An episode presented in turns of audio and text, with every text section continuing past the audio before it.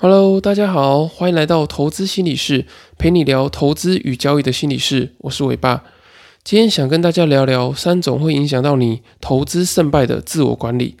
上次我在第二十一集的时候，有针对《股市狙击手的自白》这本书做选股层面以及心理层面的摘要介绍。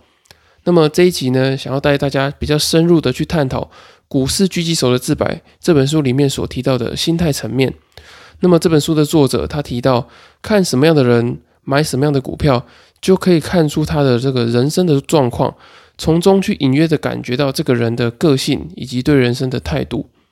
我对于这句话非常的有感触，因为在我这个交易心理咨询的过程中啊，我发现有些比较想要追求这个成就感比较强烈的人呢，他可能就会操作这个波动比较大的标的，然后而且是波动会比较快速的这些股票。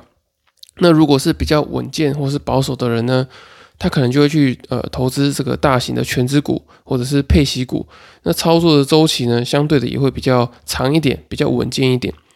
那作者提到。不论是什么样的个性跟什么样类型的股票呢，你都还是要搭配这个自我管理，才能够在投资中取得胜利。所以我把作者他在这个过程中提到的自我管理分成三大类。那第一类呢，就是痛苦的自我管理。当你在获利的时候呢，你会烦恼什么样时候要去出场？那作者说，这种烦恼虽然是一个呃想要需要去思考、需要去烦恼，可是呢，这个烦恼却是很幸福的。那可是当你要去思考怎么去停损的时候呢，你其实是会非常痛苦的。所以大家在停损的时候都想逃避这种痛苦。所以与其说呢你停损做不好，应该是要说你会想要去逃避痛苦，你无法去管理你的痛苦。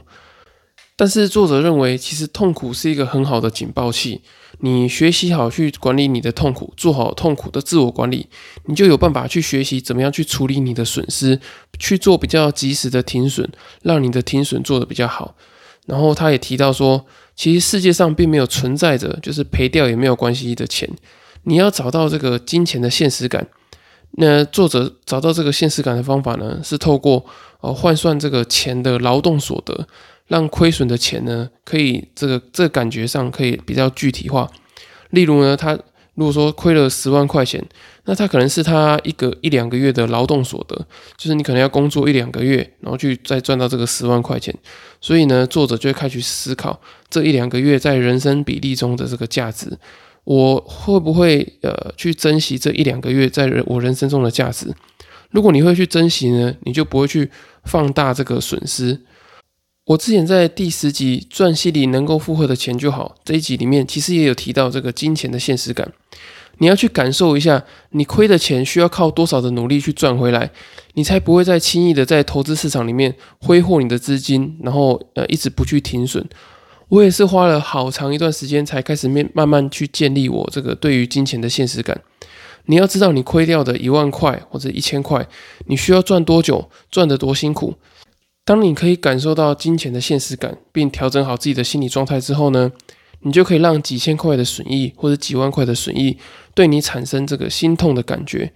有了心痛的感觉之后呢，你可以用比较务实的方法来做资金管理，你才不会去凭空的想象或者是随意的去挥霍你的投资的资金。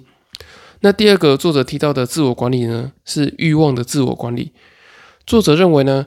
呃，股票在投资的过程中呢，其实是一个不断。面对自我锻炼自我的这个道路，所以你必须要管理好你自己的欲望。如果你的欲望越强呢，你的自制力就应该要越强。他认为，如果你在投资中呢会出现一定肯定会大涨的这个想法的时候，其实是非常危险的，表示你想要赚钱的欲望呢已经太过于强烈，强烈到会影响到你的投资的判断。那作者他也提出了这个解决的方法。他认为呢，你在投资的过程中呢，你应该要用“为什么会涨”取代“一定会涨”的这个想法，因为“为什么”这三个字呢，其实会让你去更深入的了解你投资的这个标的，它是基于什么样的可能基本面啊，或者是技术面等等的因素会上涨。可是你如果是用“一定会”去做思考的话，你只是聚焦在这个一定要获利的结果上，你不太会去思考交易的程序啊，或者是你投资的内涵是什么。那当你如果只重视获利的结果，可是却不重视投资与交易的本质的时候呢，你就会去忽略掉呃市场中的风险以及不确定性。我自己认为呢，欲望的管理其实跟你的自信有很大的关联性。你如果有足够的自信心呢，就不会想要透过外在的物质，例如说名声啊、金钱等等的来肯定自己。而实际的欲望管理方式呢，也会跟我接下来要讲的第三点有关系。那第三个作者提到的自我管理呢，就是日常生活的自我管理。作者说，他之前曾经因为股市中有很大的未实现获利，所以就订了一台很贵的这个豪车。为了想要付这台豪车的钱呢，他就一直逼自己想要在股市中赚到更多的钱，然后产生非常大的投资心理的压力。经过这一次买豪车的经验，他才发现哦，原来生活中的压力是会转移到投资中的。如果你因为赚大钱，生活就变得很挥霍的话，不去节制你的花费跟克制你的欲望。你很容易会在投资时呢产生非常大的获利的压力，进而产生偏差的交易决策。这其实就跟刚刚讲到的那个欲望的管理其实是很像的。你如果有太多的欲望呢，你就会有想要有太多获利的压力，你会想要有很好的胜率啊，然后想要去呃不断的去做这个比较有风险的投资等等的。那如果你想要让交易保持稳定的话呢，我觉得最重要的就是你要先让你的生活形态跟生活的状况维持稳定。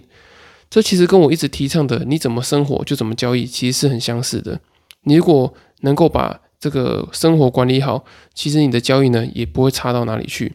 我发现很多市场上交易的赢家呢，他们在生活中其实处理的状况都是处理的很好，不论是家庭啊，或者是个人的兴趣等等的。或者是他们也会去找一些呃交易以外的事情，例如说有些人可能会去学呃烹饪啊、学乐器，或者是去跑步等等的。当你可以把你自己的生活处理很好的时候呢，其实这些好的经验是会迁移到你的交易之中。那么我举一个生活管理不好，进而去影响到自己的交易的这个例子给大家，那就是我们前几集有提到的传奇的美国交易者杰西·里佛蒙。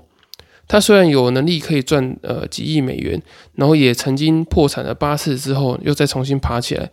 可是因为他在可能家庭的生活啊，还是个人的生活上管理的状况都不是很好，然后最终呢，他也用这个自我伤害的方式结束自己的生命。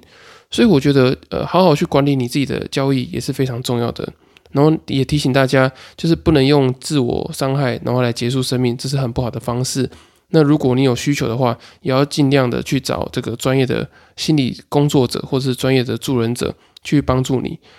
最后呢，想要提醒大家，不要只想把心力放在交易的管理上。其实交易的管理呢，就是自我的管理。当你把自己的心态与生活调整好之后呢，你的投资与交易也会越来越顺利。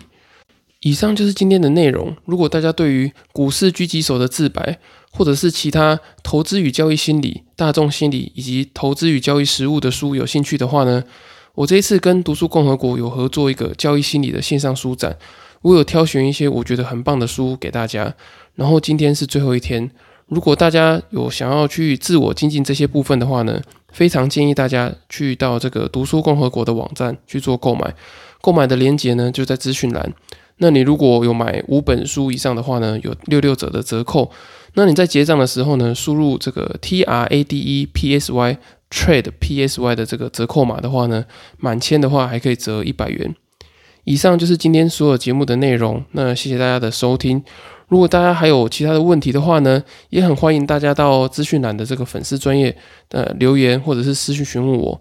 或是到 Apple Podcast 留言给我五星的评价，我会非常的开心。然后，并且我会把这些问题整理起来，在下一次的节目中再回复你们。